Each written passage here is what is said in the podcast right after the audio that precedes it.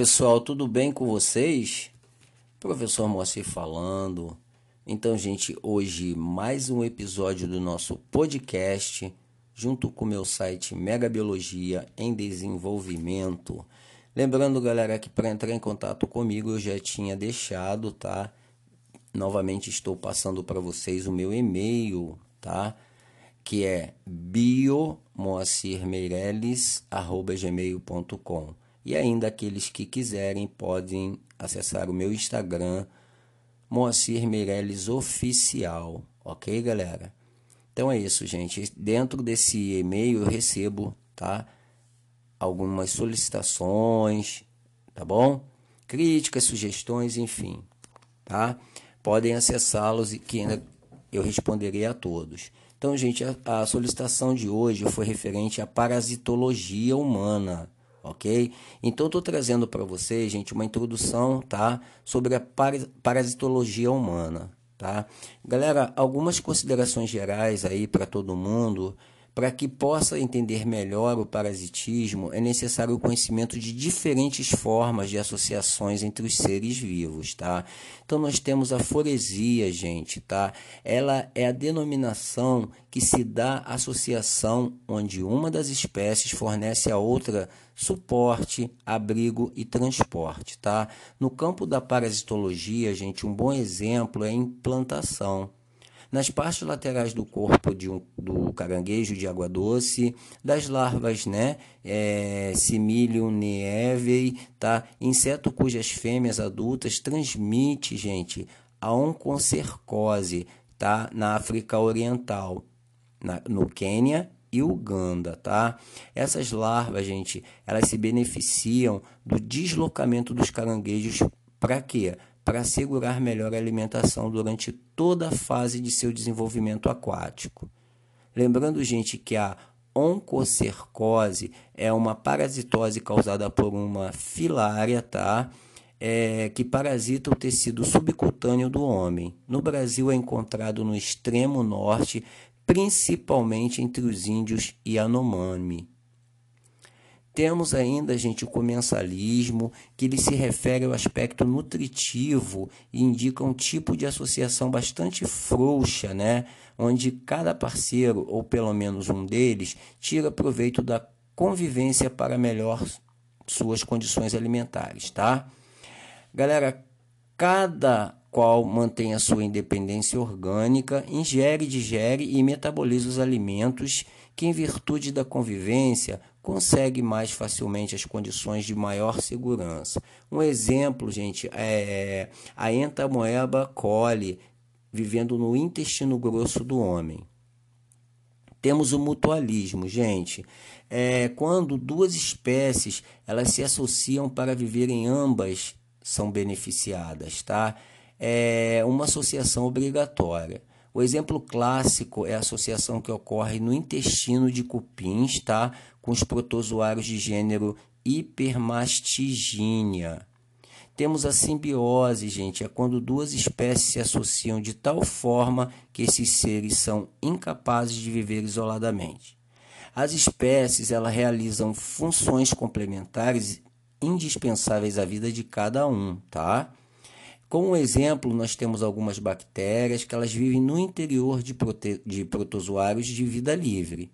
Esses protozoários fornecem abrigo e fontes alimentares para as bactérias que, por sua vez, sintetizam substâncias, tá? como o complexo B, necessárias ao protozoário. Galera, dentro de tipos de parasitismo, nós temos ectoparasitos, tá? podem obter o oxigênio diretamente do meio exterior, como faz a tunga penetrante, bicho de pé, mais conhecido, tá? Que parasita a pele do porco ou do homem, né? E o berne, que também é parasito de pele e mantém seus orifícios espiraculares voltados para fora, a fim de respirar, tá, galera? Então nós temos endoparasitos, são parasitos das cavidades naturais ou tecidos e eles dependem totalmente de seu hospedeiro como fonte nutritiva. Temos os parasitos facultativos, gente, parasitismo ocasional ou acidental, que por exemplo, é o caso da Naegleria fowleri, tá? Ameba de vida livre, encontrada em algumas coleções de águas naturais que eventualmente contaminam a mucosa nasal, tá? De banhistas, invadindo o sistema nervoso através dos nervos oftalmicos. Temos os, para, é, os parasitos mono, é, monoxenos, tá, gente? Quando o único hospedeiro é necessário para que se complete o ciclo. E temos também o parasito heteroxenos, tá? Quando o desenvolvimento de uma espécie exige uma passagem obrigatória através de dois ou mais hospedeiros, sempre na mesma sequência e nas mesmas fases, tá? Em cada um desses hospedeiros aí, completa-se uma parte do ciclo vital do parasitismo. Evolução e adaptação parasitária, gente, é, ela ocorre quando na evolução das espécies, tá, um organismo menor se sente beneficiado, quer pela proteção, quer pela obtenção de alimento. A associação, gente, ela deve ter sido ao acaso, mas com o decorrer de milhares e milhares de anos, houve uma evolução para o melhor relacionamento com o hospedeiro. Galera, no decurso do processo de adaptação às novas condições de vida, o parasito acabou por perder, na maioria dos casos, a capacidade de sintetizar um ou mais produtos essenciais ao seu metabolismo. Podemos citar como exemplo, gente, a falta de enzimas para digerir os alimentos, né, que coloca muitos cestoides, né, como as tênias, na dependência dos sucos digestivos dos animais que os albergam, tá? É, os tripanossomos protozoários encontrados no sangue, gente, de muitos vertebrados, perderam a capacidade de sintetizar as moléculas de porfirinas, tá? Que ligados ao ferro constituem o que? As ferroporfirinas e fazem parte do sistema respiratório, tá? Citocromos de todas as células animais e vegetais com metabolismo aeróbio, ok? Sua sobrevivência ficou, entretanto, assegurada por serem eles habitantes do sangue ou de tecidos, onde encontram já formada na molécula de hemoglobina ou dos citocromos a fração de porifina, tá? Porifirina, perdão, indispensável ao seu metabolismo. A dependência, gente, é ainda mais estreita quando as condições exigidas pelo parasito só se encontram em poucas ou apenas em uma espécie de hospedeiro. O parasito, gente, ele acha-se na dependência maior ou menor do metabolismo do seu hospedeiro. Neste domínio, gente, pode-se admitir uma escala em que um dos extremos né, encontra o organismo de vida livre, como no caso do ciclo de vida, tá, gente? É, de alguns parasitas. Isto é, gente, zero dependente.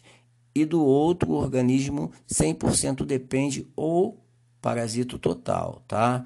Entre esses dois extremos, gente, se coloca uma série de organismos que satisfazem suas necessidades metabólicas em diferentes graus a custas do hospedeiro. Um parasito 100% dependente, gente, do hospedeiro é, é o Schistosoma mansoni, que vive nas veias mesentéricas do homem. Já, gente, os nematóides que possuem intestino também possuem enzimas digestivas capazes de hidrolisar moléculas complexas. Não dependem das enzimas digestivas dos hospedeiros.